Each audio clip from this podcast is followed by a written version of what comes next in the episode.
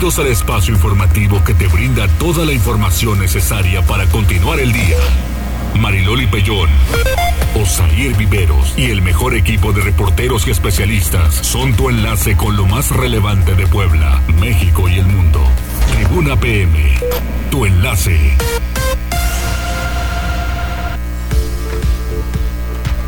¿Qué tal? Muy buenas tardes, un placer saludarle en este jueves. Es jueves y pueden ustedes tomar lo que quieran. Llega usted listo para que le invite yo un tequila. Ah, bueno, pues órale. ¿Cómo estás, Osair? Muy bien, Mariloli. Muy bien, muy buenas tardes a todas las personas que ya nos están acompañando a través de su radio en la magnífica 95.5 de FM, 1250 de AM y también a través de la transmisión en redes sociales. Eso, me parece muy bien. ¿Cómo están en cabina? Hola, hola. ¿Vienes de Torito o de qué vienes? Chicago Bulls. Ah, eso es todo. Muy bien. Hola, ya. Pero el hola. equipo de los noventas, amigo. ¿Sí? El equipo de los noventas. Muy bien, pues hace calorcito, oigan. ¿Sí? Hace calorcito, hay que hablar del Congreso del Estado y de las acciones que tengan y también con empresarios. Ahorita están muy de moda los empresarios. Están estrenando a nivel nacional al presidente del CCE y según esto dicen pues que vienen buenos momentos, buenos augurios. Ojalá que así sea porque ya saben que yo soy de las que hay que hacer equipo, no andarnos por ahí peleando ni encontronando. Pero ¿qué tal que en el sismo no dejaron salir a los reporteros? Eso está muy, muy mal. Oigan, y por cierto, eso me da muchísimo gusto ver en este instante que lo acabo de observar. El puente elevado de la 31 ya está pintado. Qué bueno. En la, en la línea este, hacia las orillas, Sí. la amarilla y la de división de carril. Qué bueno porque ya le hacía falta, cosa que anteriormente pues ni se habían ni los habían atendido. Ya están los puentes, atiéndanlos nada más. Pues sí, ¿dónde te agarró el temblor? Yo la verdad es que no lo sentí. No. No, no lo sentí. para Aquí nos nada. agarró igual, ¿eh? Estábamos en tribuna matutina, estábamos en una entrevista, bueno, con una colaboradora, con Marisol Calva, y pues de pronto nos llegaron a decir, o bueno, a hacer señas que, que saliéramos. Ajá. La verdad es que yo nunca entendí que nos decían que ni que saliéramos ni que estaba temblando. Ah, ya. Ya hasta que este medio nos comentaron, fue que nos empezamos a preguntar todos, ¿no? ¿Lo Sí. sentiste? ¿Lo sentiste? Nadie, Nadie, nadie lo sintió no. aquí. No. Pero hubo gente que sí, por ejemplo, nuestra compañera Aura Mones y Gisela Telles que estaban del otro lado, donde están ahorita Cóndor y, y este Yavi, Ujú. la verdad es que sí lo sintieron, Sí. Pero yo no. Tenemos No, la pues conciencia tranquila. Exacto. ¿Qué le- ¿Cuáles son las líneas? Que se pongan en contacto con nosotros, número en cabina 242 1312, la línea de WhatsApp 22 23 90 38 10 y en redes sociales, bueno, pues en Twitter nos puede escribir, nos puede dejar un mensaje en las cuentas de arroba noticias tribuna, arroba mariloli Pellón y arroba viveros-tribuna. Ya estamos también transmitiendo a través de Facebook Live en las páginas de Tribuna Vigila, Tribuna Noticias, Código Rojo y La Magnífica. Ay, ya iba yo a estornudar y se me fue. Vamos a las tendencias. Tribuna PM.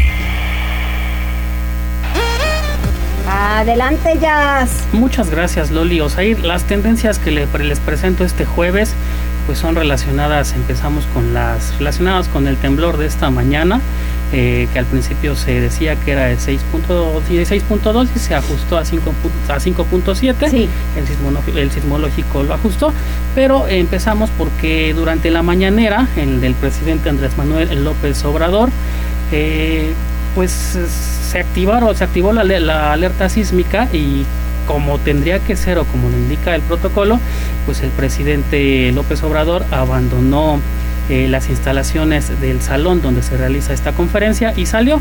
Pero lo curioso del hecho, o lo curioso de este caso, es que después de 2 minutos y 12 segundos, los reporteros de la fuente presidencial que se encontraban en este salón pudieron evacuar. ¿Y por qué? Porque simplemente no los dejaban salir. Y es que el encargado de protección civil de la presidencia de la República, Marco Antonio Mosqueda, únicamente les decía agarren sus cosas y siéntense. Y él, bueno, este, este funcionario lo que dice que marca el protocolo es que cuando suena la alerta sísmica en el salón de tesorería, el protocolo indica que la prensa debe permanecer en sus lugares, ya que esta alerta sonará 60 segundos y después de estos 60 comenzará a temblar y al término del movimiento telúrico es que se puede comenzar la evacuación.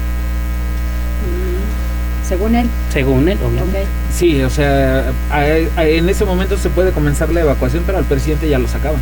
Sí, fue el primero en salir. Incongruentes. Así es, y hablando del temblor, es que el Club Puebla, a través de Twitter, eh, digamos que rompió las redes. ¿Por qué? Porque minutos después de este temblor, eh, eh, tuitearon lo siguiente, dice, también se sintió feo el temblor allá abajo, arrobando al Club América, o solo fue acá arriba. Sí, sí, lo vi, pero es que ya lo borraron. A, eso voy.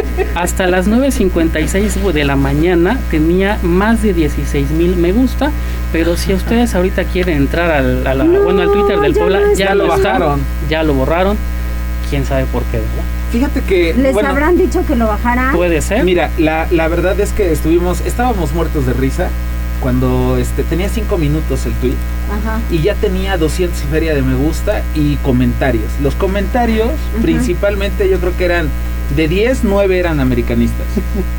Ajá. Así, o sea, y todos se le fueron a la yugular al Puebla, pero tenía interacción y algunos, incluso americanistas, decían, está bueno el tweet, la neta. Está, pues es que la neta, disculpen, hasta se quedaron sin entrenador. Yo no voy a favor de esas cosas porque la verdad, cuando estás en un equipo que ya la viviste hasta el sótano, pues se siente gacho. Pero así como en un plan de ah, chascarrillo, Creo que, nunca se le hace a la América porque generalmente va bien. Pero hoy sí, pues pum, vale, hijo. Y mira, la verdad es que yo creo que es el trabajo del community. Pero no sé por qué me da la impresión de que ahí es este un poquito el director técnico, porque me parece que tiene como esta de sumar y no este restar. Sí, tiene este comportamiento. Porque lo mismo hizo con Rayados, lo comentamos, sí, ¿no? Sí, sí, sí. Sí, de que no, no se burlaran. ¿Fue con Rayados? Sí, con Rayados cuando eh, decían que iban a enfrentar al quinto lugar del mundo haciendo burla de este lugar que tuvo los Rayados en el Mundial de Clubes. Sí, él se desmarcó se desmarcó completamente, sí, que no eran los valores de su equipo, bueno, de sus dirigidos. Ah. Supongo que va por ahí, pero el tweet estaba bueno. Yo también, pues Larcamón, bájale también. La verdad es que estaba muy bueno y notas de distintos medios y por supuesto en Tribuna Noticias está esa nota y la verdad si no lo vieron, pues pueden, pueden encontrarla. Siempre hay una captura de Siempre hay alguien que se pone más abusado y, antes que te bajen un tweet. y cerramos con las tendencias con esta que es este eh, no sé, eh, hace 20 minutos la subimos a Tribuna Noticias en Twitter y es que el usuario Aldo Castillo Hernández ayer subió un video a su cuenta de TikTok y es que capta el momento exacto donde un niño casi cae de una, de una camioneta en circulación en calles de la ciudad de Puebla. Eh, fue en la zona de la Ribera Anaya y si ustedes pueden ver el video nos da, bueno, nos deja claro la importancia de utilizar las sillas para niños en la parte trasera, el cinturón de seguridad y por supuesto activar siempre el seguro para niños en las puertas. Los invitamos a pasar a ver las imágenes. Y hasta aquí lo más importante. Muchas gracias. De nada.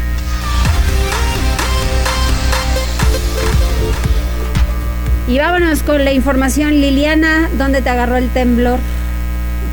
Pues en mi casa y la verdad yo ni lo sentí, ni me enteré. No, yo tampoco, y qué bueno, ¿eh? Porque el último que se registró en la noche, ¿te acuerdas? Ese que duró muchísimo, fue terrible. y ahora...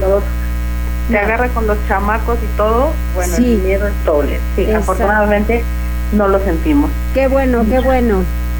Pues mira, la Secretaría de Gobernación en Puebla reportó saldo blanco en la entidad tras el sismo de 5.7 grados con epicentro al sureste de Isla Veracruz. El movimiento telúrico se sintió en 45 municipios del estado. Ana Lucía Gil Mayoral, titular de la dependencia, detalló que se realizaron ya recorridos preliminares por las zonas en donde el sismo se sintió con mayor intensidad y no se reportaron afectaciones en infraestructura pública, aunque sí hubo algunos casos de crisis nerviosa. Y esto es lo que decía, escuchamos. De inmediato, y al sonar la alerta sísmica, se activaron los el sistema estatal de protección civil y empezó de inmediato el monitoreo y recorridos en los municipios donde fue sentido. Eh, fue en 45 municipios donde pudo eh, percibirse el movimiento telúrico. Hasta ahora, gobernador, tenemos saldo blanco. Siguen los recorridos y no se registran afectaciones en la infraestructura crítica del Estado, solamente algunas crisis nerviosas. Y bueno, pues Miguel Barbosa, gobernador del estado, aprovechó para hacer un llamado a mantener la serenidad. No existen indicios hasta el momento, dijo, de alguna réplica. También pidió a la Dirección Estatal de Protección Civil que realice una revisión del funcionamiento de las alarmas sísmicas instaladas en inmuebles públicos y privados. Es el reporte. Pues sí, muchísimas gracias Liliana. Y si alguien sabe, eso sí, de protección civil, es la secretaria de gobernación. Gracias Liliana. Vamos con Gisela.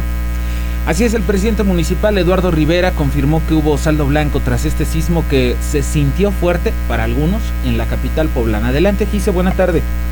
Así es, Osair, te saludo con mucho gusto, igual que nuestros amigos del auditorio, y como bien lo mencionas, luego de que se activaron las alarmas sísmicas en diferentes edificios de la capital poblana, el edil Eduardo Rivera Pérez dijo que afortunadamente no existieron lesionados o daños estructurales, de ahí que se reanudaron actividades después de la inspección correspondiente. Tiene el uso de la palabra, Gilberto González Labastida, director de Protección Civil del municipio, dio a conocer que procedieron a la revisión de edificios del ayuntamiento y en coordinación con gobierno del estado se realizaron la inspección extra hospitales. Indicó que 24 elementos de protección civil fueron quienes llevaron a cabo la revisión después del siniestro y es que destacó fueron 24 segundos antes cuando se emitió el sonido y a su vez se retransmitió por los medios de comunicación para alertar a las y los ciudadanos. Por último, refirió que al momento del movimiento telúrico se encontraban también atendiendo un incendio. Sin embargo, de manera inmediata acudieron a implementar el protocolo correspondiente ante el sismo. La información ahí. Muchas gracias, muchas gracias Gisela. Y bueno, pues vamos con Pili a propósito del temblor. Bueno, pues en Puebla, por ser un estado de alto riesgo sísmico, conviene mantenerse en alerta, tener un plan de contingencia, actualizar el atlas de riesgo, pero también contar con más alarmas sísmicas.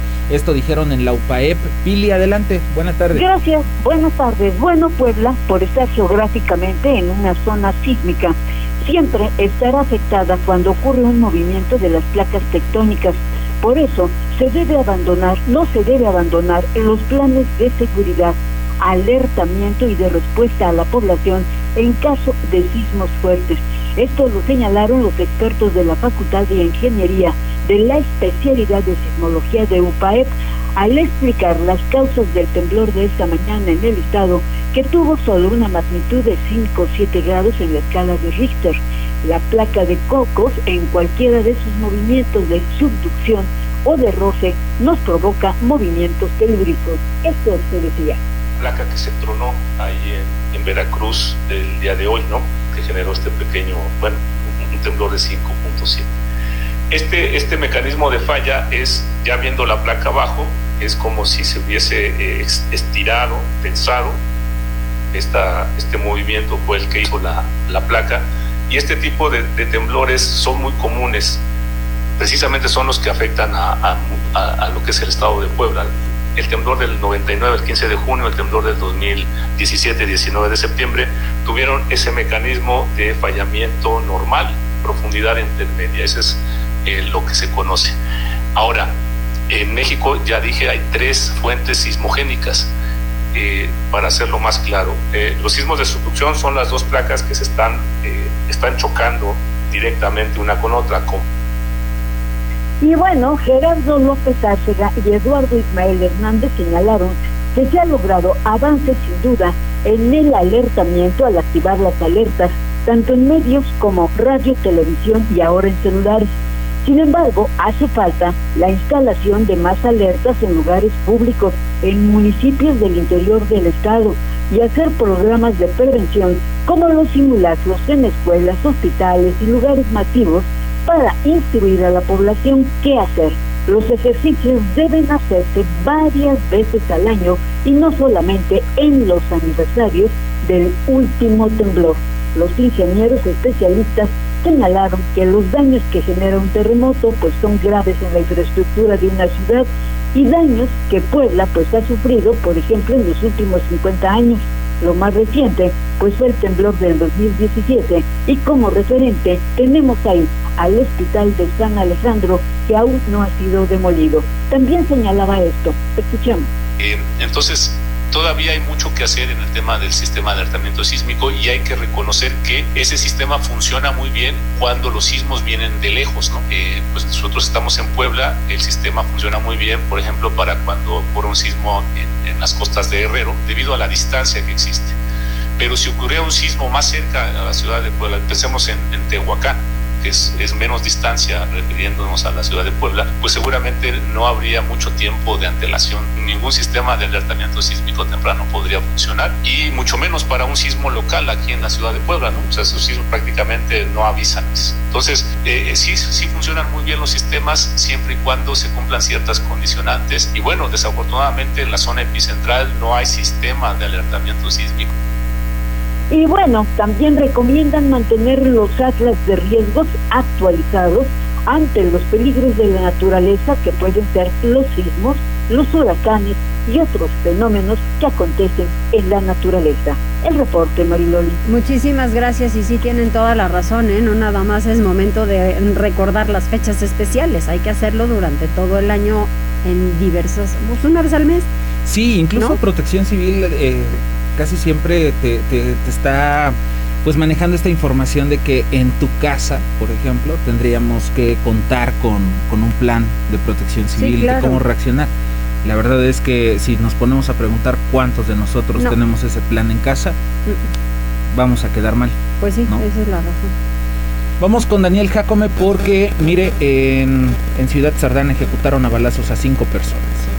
Este jueves, cuatro varones y una mujer fueron ultimados con armas de fuego en Ciudad Cerdán, demarcación perteneciente al municipio de Chalchicomula de Sesma. A primeras horas de este día, los servicios de emergencia fueron alertados sobre la presencia de cuatro personas tendidas sobre el asfalto y con profuso sangrado. Al lugar, ubicado en la calle Hilario Galicia Oriente, en inmediaciones de la unidad habitacional Santa Ana, dentro de la Junta Auxiliar La Gloria, se trasladaron elementos de la Policía Municipal, quienes tomaron la declaración de los peticionarios. De acuerdo con vecinos de la zona, se escucharon varios disparos y tras ello se asomaron a la calle, donde vieron los cuerpos de cuatro hombres y una mujer. Por lo anterior, paramédicos realizaron una revisión a las personas quienes carecían de vida debido a los impactos de balas recibidos, por lo que los elementos municipales procedieron a acordonar el área mientras que personal de la Fiscalía General del Estado arribaba para realizar las diligencias de levantamiento de cadáver. Los cuerpos fueron ingresados al servicio médico forense, donde se le practicará la necropsia de rigor a cada uno y se espera que sean reclamados por sus familiares. Hasta el momento se desconoce el móvil del ataque, sin embargo, no se descarta un ajuste de cuentas debido a las características del hecho. Muchas gracias Daniel. Y bueno, en la rueda de prensa del gobernador también se habló sobre el tema y dijo Miguel Barbosa que ya están identificadas las cinco personas ejecutadas, pero también se sabe quiénes fueron los responsables. Adelante Liliana. Gracias a seguir un conflicto entre grupos criminales de la región fue la causa del asesinato de cinco personas, cuatro varones y una mujer en la comunidad La Gloria en Ciudad Cerdán, aseguró Miguel Barroso, gobernador de Puebla.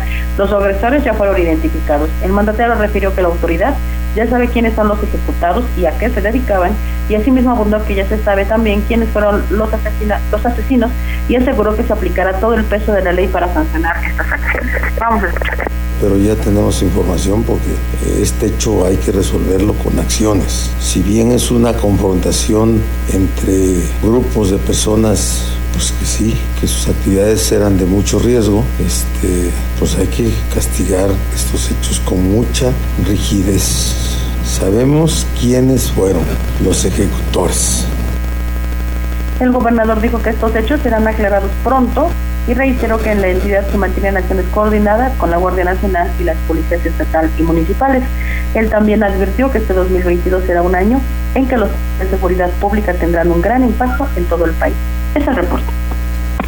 Muchas gracias Liliana. Vamos a hacer una pausa. ¿Hay gente conectada ya? Así es, mira, Franja de Metal, saludos, dice buena tarde Mariloli, con mi ángel ya estás eh, reportándose y también Franja de Metal dice aquí en la China poblana casi al mismo tiempo que empezó a sonar la alerta sísmica, empezó a temblar, ¿cómo voy a creer que no dejen salir a la prensa y los demás corriendo? Saludos. Uh -huh. Sí, la verdad es que ahí me parece que cada vez son más desaciertos y desaciertos y desaciertos, ¿no? Y luego quieren tapar el sol con un dedo. Digo, que salga el de protección civil a decir que es el protocolo cuando estás viendo que el mandatario se va con su gente y a los de prensa les dicen no que agarren sus cosas y se sienten en, incluso este está están criticando la acción otros especialistas en protección civil bomberos por ejemplo hay una este una influencer que se llama este este, una bombera, es una bombera. Ella, este, que estaba diciendo, sí, ya empezaron a salir los memes y están buenos, son graciosos, pero no es graciosa la situación. No. O sea, nos falta tener ya bastante conciencia en ese sentido. Así, así es. Pero así bueno. es. Vamos a la pausa y regresamos. Vamos a platicar con Nora Merino sobre las actividades que se llevan a cabo en el Congreso del Estado. Enlázate con nosotros. Arroba Noticias Tribuna en Twitter y Tribuna Noticias en Facebook. Ya volvemos con Tribuna PM. Noticias, tendencias y más. Estamos de regreso. Tribuna PM, tu enlace. Continuamos en Tribuna PM y mire, hay algo que es una realidad y que se vio esta mañana y fue una marcha de ambulantes. Mucha gente a través de redes sociales pues se pronuncia a favor de, dice, me dijeron hace unos momentos, oiga, el otro día fui al centro, qué cosa tan divina de ver las calles así, sin ambulantes y de poder caminar. Le estoy hablando no de coches, ¿eh? De la gente que camina al centro y que le gusta ir al centro histórico y poderlo caminar, cosa que no podían utilizar las banquetas desde hace mucho tiempo. Vamos con Gisela porque marcharon, les digo, algunos de ellos. Adelante, Gisela. Así es, Mariloli, te saludo con mucho gusto, igual que a nuestros amigos del auditorio, pues ante el operativo C10 que implementó el Ayuntamiento de Puebla desde el pasado lunes 28 de febrero, cientos de ambulantes se manifestaron en calles del centro histórico para pedir su reinstalación bajo algunas condiciones. Por ello, el gobierno de la ciudad implementó un fuerte dispositivo de seguridad con pipas y patrullas, esto en Avenida Reforma y calle 16 de septiembre, para impedir su arribo al zócalo de la ciudad, mientras que en otros puntos se desplegaron solamente elementos policíacos y de vía pública. Y es que los líderes de informales marcharon de Paseo Bravo hacia Reforma, acompañados de mujeres, niñas y niños. Sin embargo, no invadieron el cerco y optaron por trasladarse a la Secretaría de Gobernación, que se ubica en la calle Tres Poniente.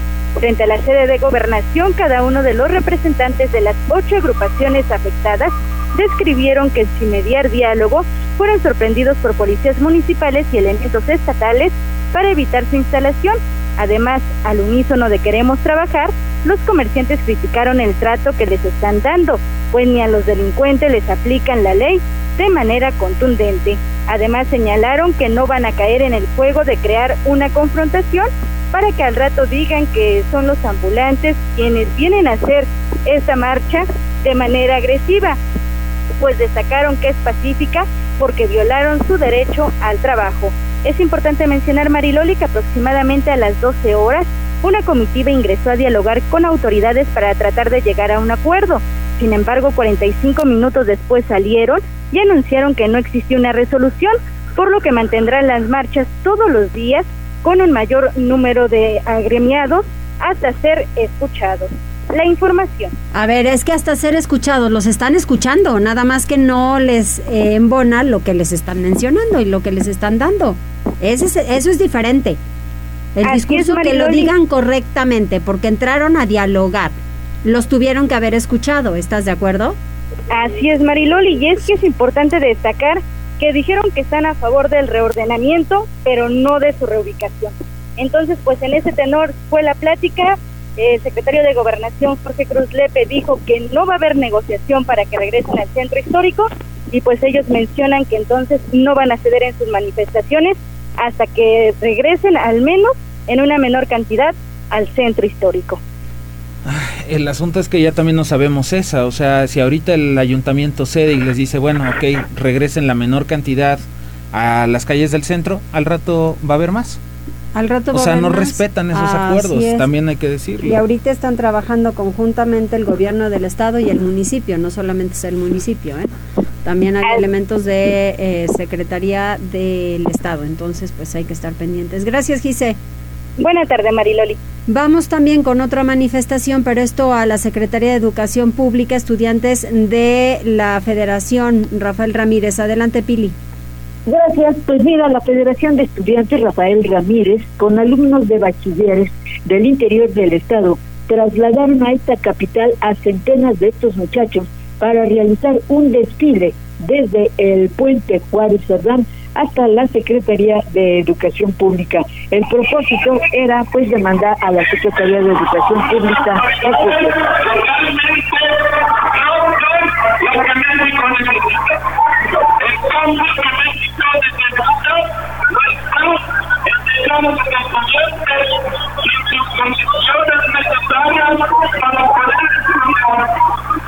y bueno, la demanda de estos jóvenes, que te repito, eh, hicieron pues un desfile con bandas de guerra y todo, desde el puente Juárez Cerdán hasta la Secretaría de Educación Pública, lo que afectó notablemente a las 10 de la mañana, entre las 10 y las 11, la circulación en el Boulevard Atlisco y llegaron a la Secretaría de Educación Pública, en donde pues hicieron sus respectivos reclamos y además pues montaron ahí algún evento de lo que realizan estos jóvenes en ballet y otro tipo de actividades culturales.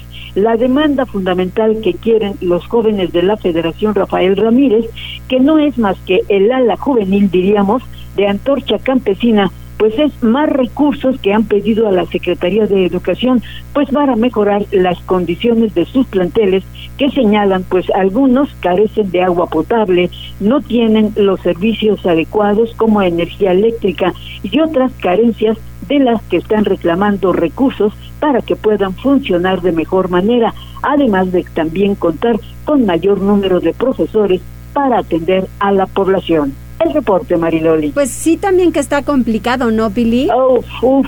No veas, eh, los chamacos, eh, pues te digo, hicieron toda una movilización, hicieron ahí su desfile, porque fue realmente un desfile, pues provocaron el caos, ¿no? Y bueno, pues las demandas las han venido haciendo a través de Antorcha Magisterial, ahora lo hace la FENER, pero bueno, pues a veces eh, pues también se exceden, ¿no? Porque la Secretaría de Educación Pública ha señalado, por ejemplo, que en la asignación de profesores, pues será de acuerdo a los requerimientos eh, pues que requieren las instituciones y no los grupos en específico.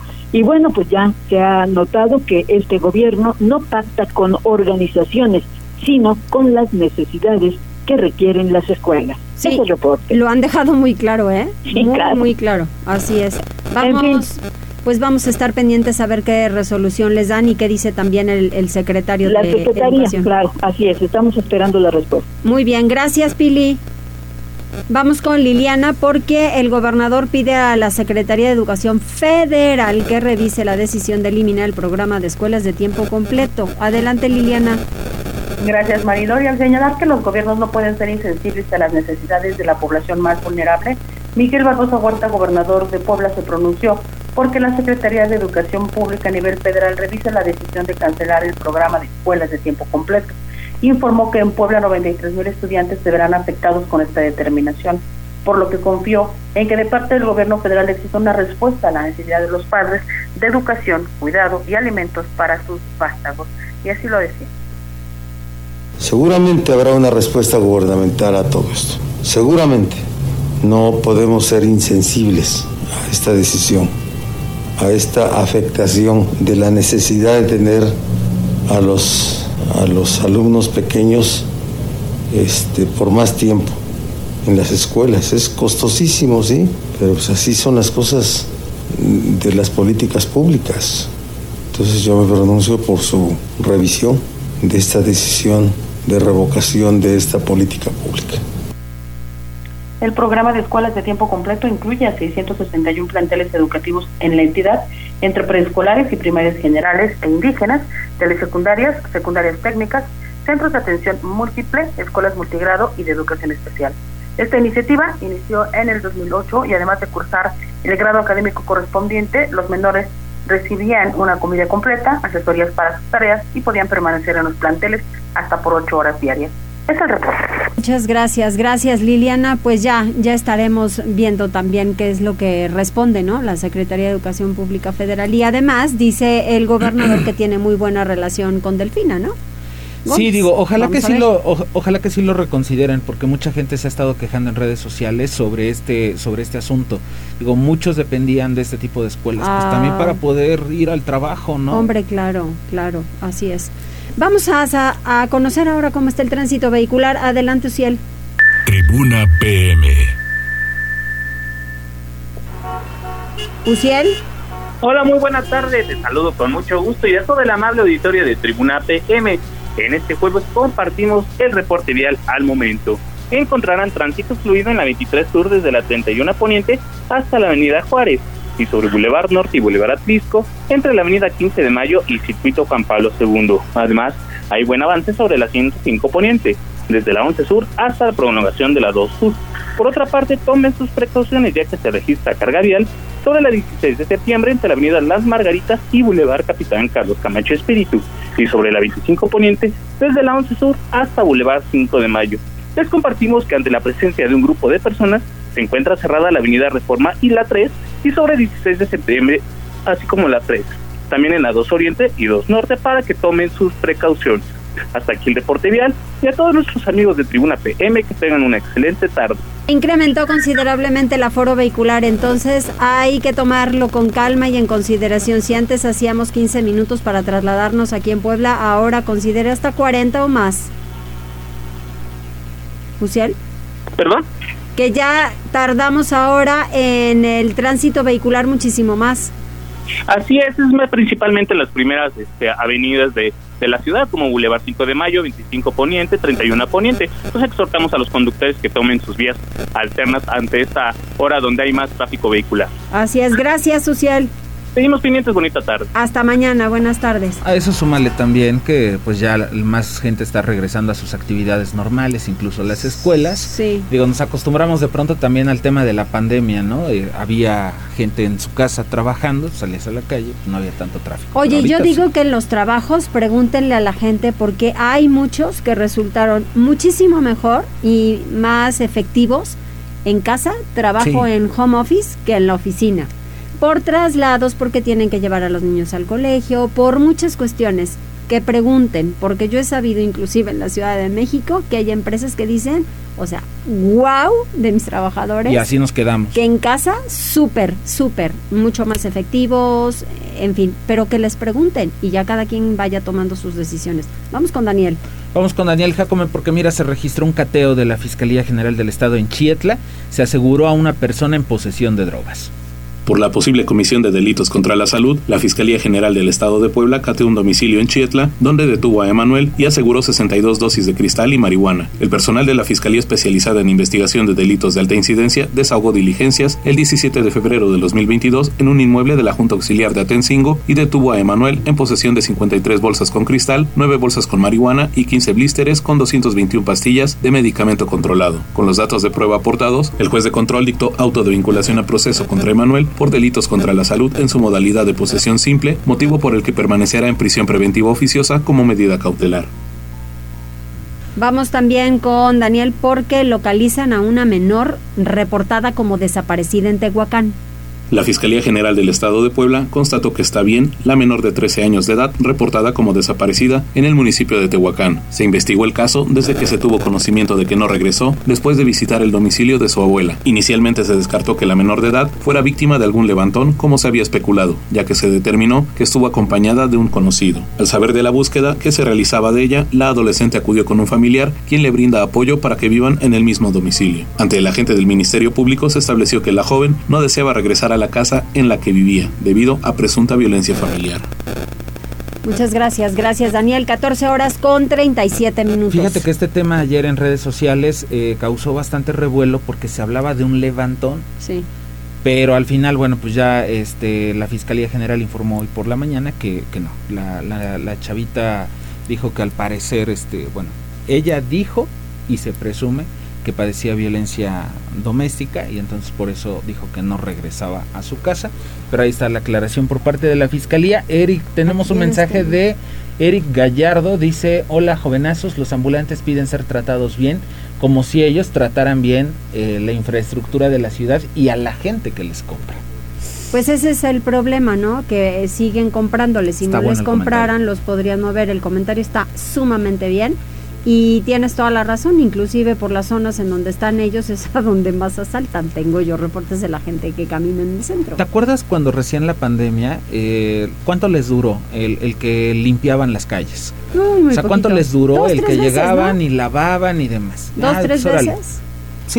o sea, no era algo que hicieran de manera frecuente, ¿no? Entonces, de hecho, hay puntos de la, del centro histórico que dejaban bueno, he sabido que en el eh, en el ayuntamiento pasado negociaron muchísimo con el secretario de gobernación y que le llegaron pues muchos dineros al, a la bolsa no esa es la verdad que pagaron considerablemente. Bueno también ya muchos es que se quejan y de una agrupación tienen el estacionamiento del centro. Ahorita sí tienen lana. Vamos a hacer una pausa regresamos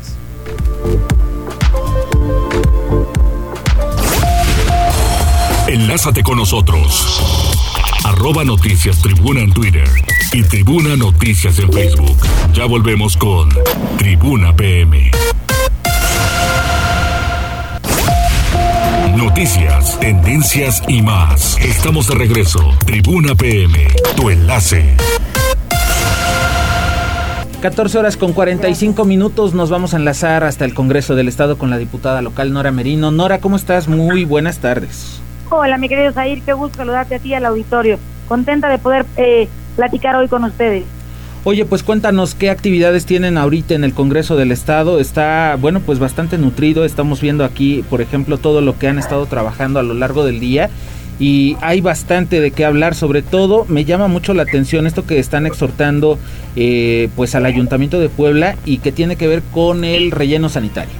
Sí, estamos hoy en sesión, la verdad es un un jueves muy movido, hemos aprobado alrededor de 25 puntos, vamos con mucho trabajo. Y sí, uno de esos puntos es el tema del relleno sanitario que tiene Puebla Capital para poder hacer una revisión de cómo está el relleno sanitario, en qué condiciones está operando y en su caso, si va a haber una nueva una nueva licitación para un nuevo espacio en materia del tema de, de basura que pueda darse en las mejores condiciones y bajo una licitación pública clara de la que podamos todos tener plena certeza.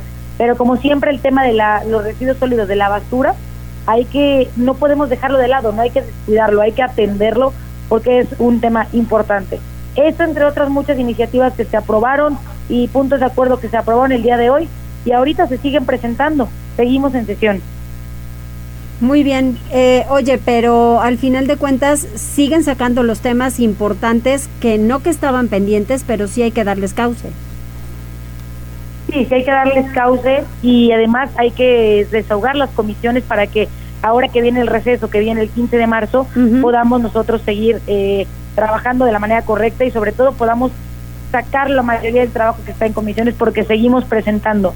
Por ejemplo, hoy, en unos minutos más, yo voy a presentar una iniciativa a la ley en materia de medio ambiente para poder modificar esto en tema de cableado. Son muchas las ciudades del país donde ya eh, los cables, todo el cableado es subterráneo. Ya no está como aquí, que todavía tenemos cables por todos lados. Bueno, hasta tenis colgados vemos en los cables. Hoy pues, es importante empezar a modificar y que esta contaminación visual y que este tema del cableado empiece a mudar a tecnologías nuevas, sobre todo porque son la mayoría de empresas privadas que tienen que adaptarse a, las, a los cambios y dar mejores condiciones de vida y también el servicio mejora cuando el cableado es fibra óptica que va por abajo de la, del piso, porque eso da mejores resultados.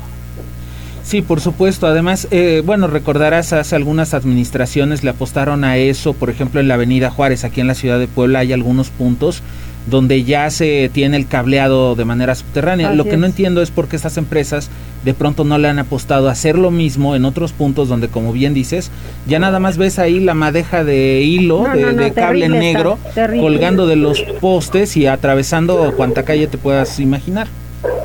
Exactamente, es importante que se pueda mudar a estas nuevas tecnologías y que podamos dar mejores condiciones en el servicio de quien ofrece el servicio, pero también que podamos dar mejores condiciones, mejores condiciones en lo, en lo general y sobre todo que esto sea parte de la muda de muchas cosas que hemos normalizado y que no están bien, que son contaminación de diferente tipo y sobre todo que es parte de este proceso de ir eh, mudando, de ir cambiando y de ir haciendo las cosas siempre pensando en el cuidado del medio ambiente y en que no contaminen de ninguna forma. Entonces, estamos sacando y aprobando puntos de acuerdo que ya estaban en comisiones y seguimos haciendo propuestas en otras materias, diputadas y diputados. Así es. Oye, ¿entran el 15 de marzo a receso? Sí, el 15 de marzo entramos a receso. ¿Hasta? hasta 15 de marzo, hasta el 15 de mayo. Hasta el 15 de mayo, pero mientras tanto las comisiones trabajan. Sí, las comisiones siguen trabajando. Es obligación de las comisiones seguir seguir trabajando y vamos a seguir haciendo y sacando los temas. La permanente tiene la obligación de al menos una vez al mes estar estar sesionando y eh, entonces lo que saquen en las comisiones se puede ir aprobando en la permanente. Ah, muy bien. Y de todas formas lo seguiremos eh, platicando nosotros acá, ¿no? Para que podamos saber eh, y, te, y te deben entregar algún reporte o algo en comisión. Exactamente, y para que también sepan cómo va, porque hay temas que no descansan y tiempos que tenemos encima, como el tema, por ejemplo, de la auditoría, eh, las comisiones siguen siguen trabajando sí. y como tal, pues hay que ir notificando y hay que ir contándoles qué es lo que está pasando en estas comisiones. Perfecto, muy bien, pues muchas gracias. Gracias a ustedes, mi querida Mariloli, te mando un abrazo. Igual. También la siguiente semana les estaré contando, porque el día lunes es el evento en materia de mujeres Sí. del Congreso del Estado y estarán presidentas, presidenta, presidentas, regidoras y bueno, habrá muchas mujeres que estamos en el ejercicio de la vida pública aquí aquí en, en, en el evento del Congreso del Estado. ¿A qué hora es eso? A las 10 de la mañana del día lunes. Perfecto, muy bien. Muchas gracias, Nora. Órale, les mando un gran abrazo, que tengan buen día. Gracias, Y ya pronto, igualmente. buen fin de semana. Igualmente, Nora, un abrazo. Buena tarde. Nos vemos, buenas tardes. Sí.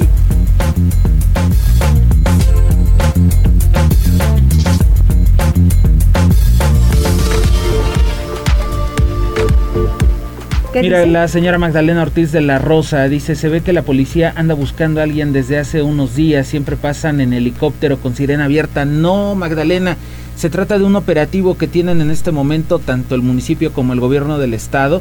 Están patrullando la zona metropolitana, incluso por vía aérea. Entonces, desde el fin de semana, bueno, pues estos recorridos con el helicóptero han sido constantes. Constantes, así pero es. forma parte de, de un operativo. Margarita Cuacuas dice, muy buenas tardes desde Estados Unidos, dice, escuchándolos desde mi trabajo cuando puedo. Muchas gracias, Mago.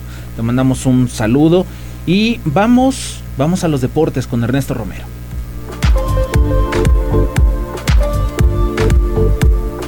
Tribuna PM.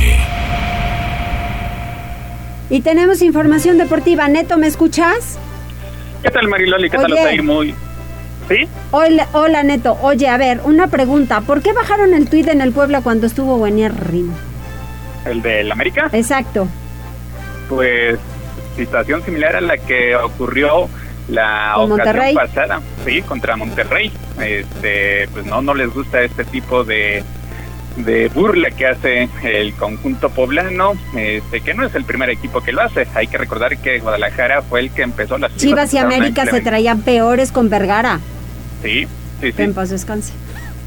Sí, y inclusive ellos lo hacían con desplegados. Todavía en esa época no existía como tal el Twitter o no tenía tanto arraigo, tanto poder como lo, lo tiene en estos momentos, Sí. pero pues sí llama la atención. El Puebla, pues en los últimos este, torneos, inclusive cuando pues no está ocupando los primeros lugares, solía calentar el partido que, bueno, eh, viéndolo del lado negativo, es que la afición también se calienta y eso luego provoca enfrentamientos entre los hinchas, entre los animadores de cada uno de los clubes, tal vez como una forma de protección y tomando en cuenta que la demanda de boletos, la demanda de los encargados, sobre todo los líderes de porras, han mencionado que ha incrementado este fin de semana. Se espera una invasión por parte de poblanos el próximo sábado al Estadio Azteca. Entonces, para que no pase algo mayor y tomando en cuenta que la afición de Cruz Azul también ha respondido en los últimos compromisos, entonces espera una buena asistencia el próximo sábado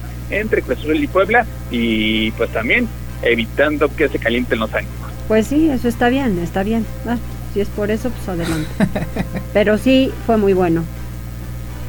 Pues sí, aprovechar, aprovechar el momento porque es algo que, por ejemplo, en el América que no ocurría desde el 2017, ocupando el último lugar de la tabla general y el Puebla pues está a un partido de igualar el mejor arranque de toda su historia que data del 2004 cuando pues los primeros nueve partidos no conoció la derrota en aquel equipo que era dirigido por Nacho Palau que después de una fecha FIFA pues llama la atención que pierde el invicto y de ahí el equipo se cayó hasta perder la categoría, hasta sufrir lamentablemente su segundo descenso a lo largo de la historia, pero bueno, se espera, se espera que este fin de semana la situación sea completamente distinta.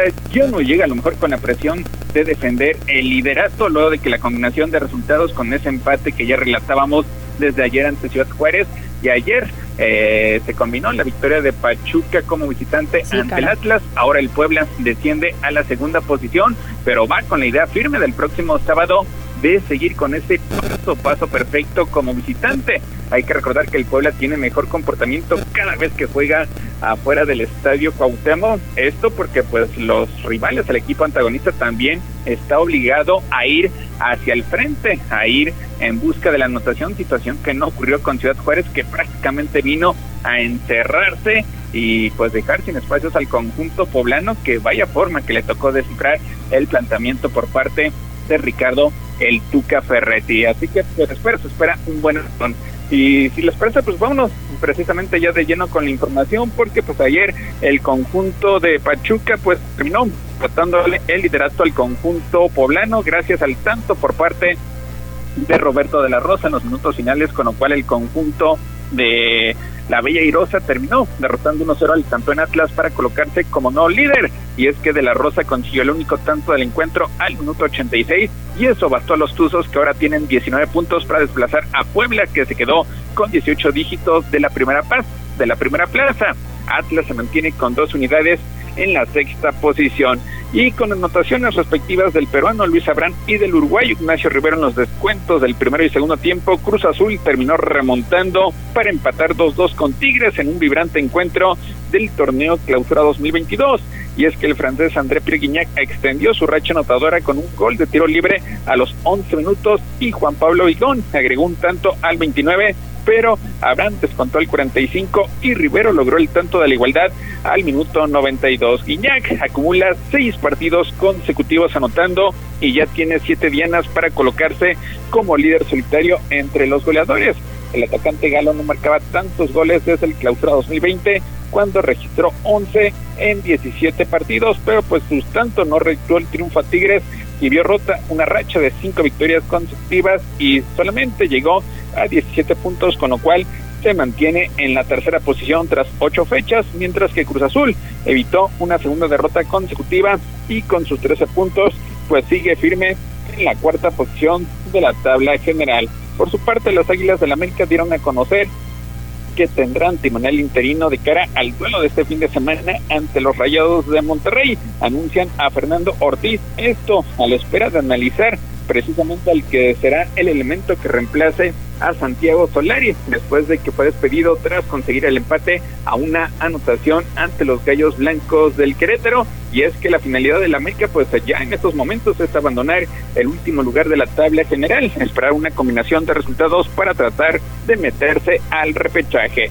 La selección mexicana confirma amistoso contra Guatemala y es que en este año mundialista y donde se espera que México ya logre su pase a la a Qatar 2022 a finales del mes de marzo, pues México tendrá una serie de partidos preparatorios y el siguiente será contra Guatemala. Por otra parte, deportistas rusos y bielorrusios fueron expulsados de cara a los Juegos Paralímpicos que mañana arrancan allá en China, mientras que Red Bull extiende contrato de Verstappen hasta el 2018, esto en la Fórmula 1. Mariloli, ahí hasta aquí lo más relevante en materia deportiva. Muchas gracias, Neto. Saludos, muy buenas tardes. Buenas tardes y gracias a todos ustedes por su compañía. Nos escuchamos mañana. Excelente tarde, provecho y mañana en punto de las 14 horas, Tribuna P.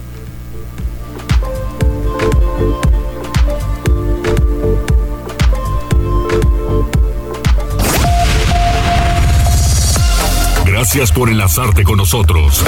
Seguimos informándote vía redes sociales. Arroba Noticias Tribuna y Tribuna Noticias en Facebook. Tribuna PM es un producto de Tribuna Comunicación. Fuerza en medios.